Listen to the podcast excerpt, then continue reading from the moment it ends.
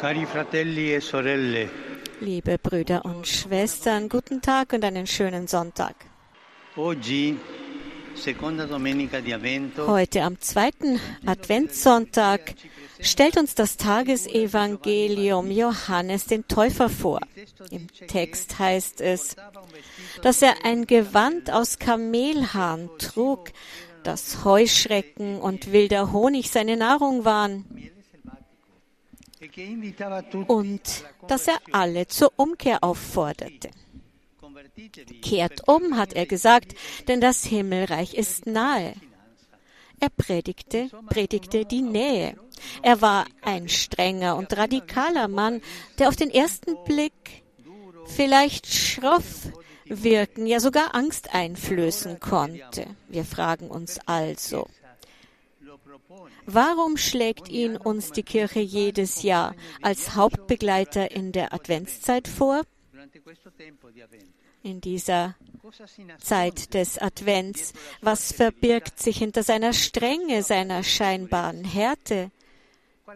Was ist das Geheimnis des Johannes? Was ist die Botschaft, die uns die Kirche heute mit Johannes geben will? In Wahrheit ist der Täufer nicht nur schroff, sondern auch einer, der allergisch gegen die Falschheit vorgeht. Das ist wichtig. Als sich ihm zum Beispiel Pharisäer und Sadduzäer nähern, die für ihre Heuchelei bekannt sind, reagiert er fast schon allergisch auf sie. Einige von ihnen kamen wahrscheinlich aus Neugier oder Opportunismus, weil Johannes so populär geworden war. Die Pharisäer und Sadduzäer waren von sich überzeugt und sie rechtfertigten sich angesichts des schonungslosen Appells des Täufers mit der Aussage, wir haben Abraham zum Vater. So haben sie es in ihrer Falschheit und Anmaßung verpasst, die Gelegenheit der Gnade zu ergreifen, die Chance, ein neues Leben zu beginnen. Sie waren verschlossen in der Anmaßung, sie würden alles richtig machen. Und so sagt Johannes zu ihnen, bringt Frucht hervor, die eure Umkehr zeigt. Es ist ein Schrei der Liebe, wie der eines Vaters, der sieht, wie sich sein Sohn ruiniert und ihm sagt, wirf dein Leben nicht weg.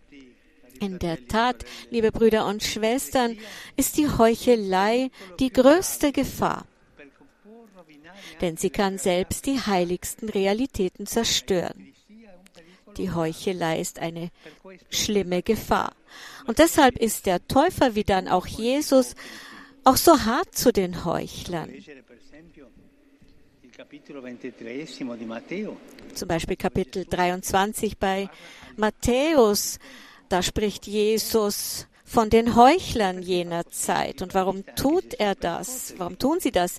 Jesus und auch Johannes der Täufer, weil sie sie aufrütteln wollen. Und jene, die sich als Sünder fühlten, zogen zu ihm hinaus, bekannten ihre Sünden und ließen sich im Jordan von ihm taufen. Um Gott zu empfangen, kommt es nämlich nicht auf das Können an, sondern auf die Demut. Das ist der Weg, um Gott zu empfangen. Nicht das Können, dass man sagt, wir sind stark, wir sind ein starkes Volk. Nein, Demut ist gefragt. Zu sagen, ich bin ein Sünder. Jeder von uns. Muss zunächst einmal vor sich selber seine eigenen Sünden zuge zugeben, seine Heuchelei. Man muss von seinem Podest heruntersteigen und in das Wasser der Reue eintauchen. Liebe Brüder und Schwestern, mit seinen allergischen Reaktionen gibt uns Johannes zu denken. Sind nicht auch wir manchmal ein bisschen wie diese Pharisäer? Vielleicht schauen wir auf andere herab und denken, dass wir besser sind als sie, dass wir unser Leben im Griff haben. Und Gott, die Kirche, unsere Brüder und Schwestern nicht jeden Tag brauchen.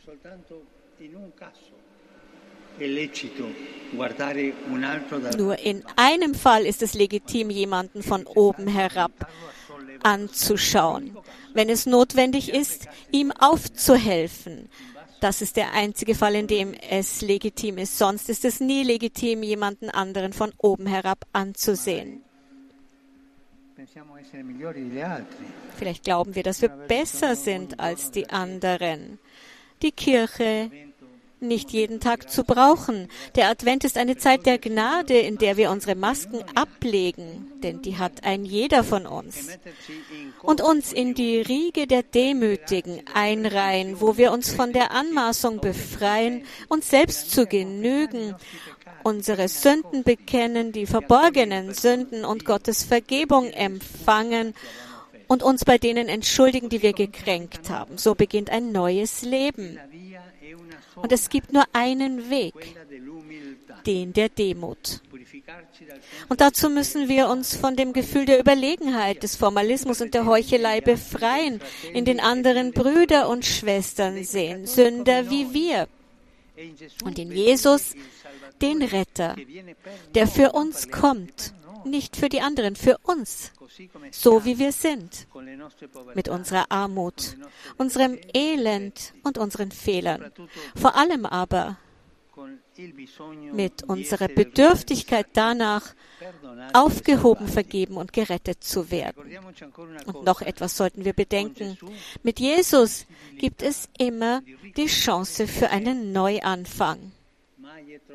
Es ist nie zu spät, nie. Es gibt immer die Möglichkeit eines Neuanfangs. Nehmt euren Mut zusammen. Es ist eine Zeit der Umkehr. Man kann denken, ja, ich habe da dieses oder anderes Problem und ich schäme mich, aber Jesus ist bei dir, ist in deiner Nähe. Und es gibt immer die Möglichkeit für einen Neuanfang, einen Schritt weiter zu gehen. Jesus wartet auf uns und wird unser nicht müde. Er wird nicht müde, obwohl wir wirklich anstrengend sind. Hören wir den an uns gerichteten Liebesruf des Johannes zu Gott zurückzukehren und lassen wir diesen Advent nicht wie die Tage des Kalenders vergehen, denn es ist eine Zeit der Gnade für uns. Jetzt und hier. Maria, die demütige Dienerin des Herrn, helfe uns, ihm und unseren Brüdern und Schwestern auf dem Weg der Demut zu begegnen, der der einzige Weg ist, um voranzukommen. Ave Maria, gratia plena, Dominus tecum, benedicta tui mulieribus et benedictus fructus ventris tui, Iesus. Sancta Maria, Mater Dei, ora pro nobis peccatoribus, nunc et in hora mortis nostre. Ecce ancilla Domini. Fiat mi secundum verbum tuum. Ave Maria, gratia plena, Dominus tecum, benedicta tui mulieribus et benedictus fructus ventris tui, Iesus. Sancta Maria, Mater Dei, ora pro nobis peccatoribus, nunc et in hora mortis nostre. Amen. El verbum caro factum est.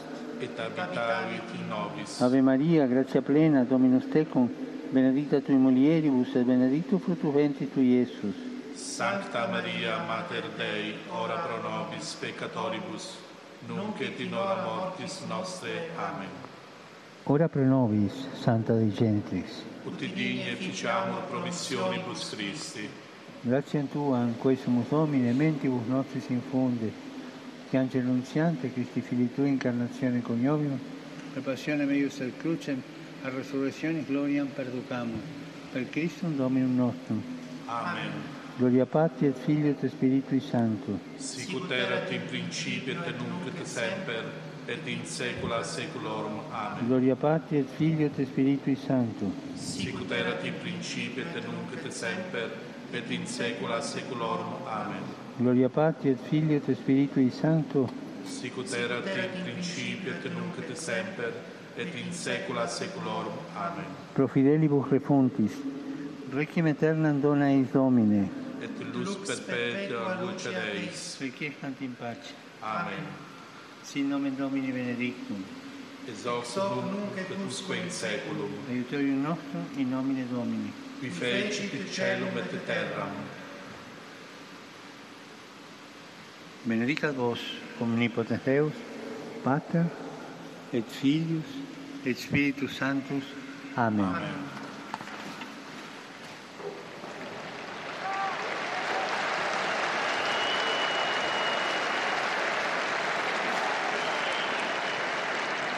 E Liebe Brüder und Schwestern,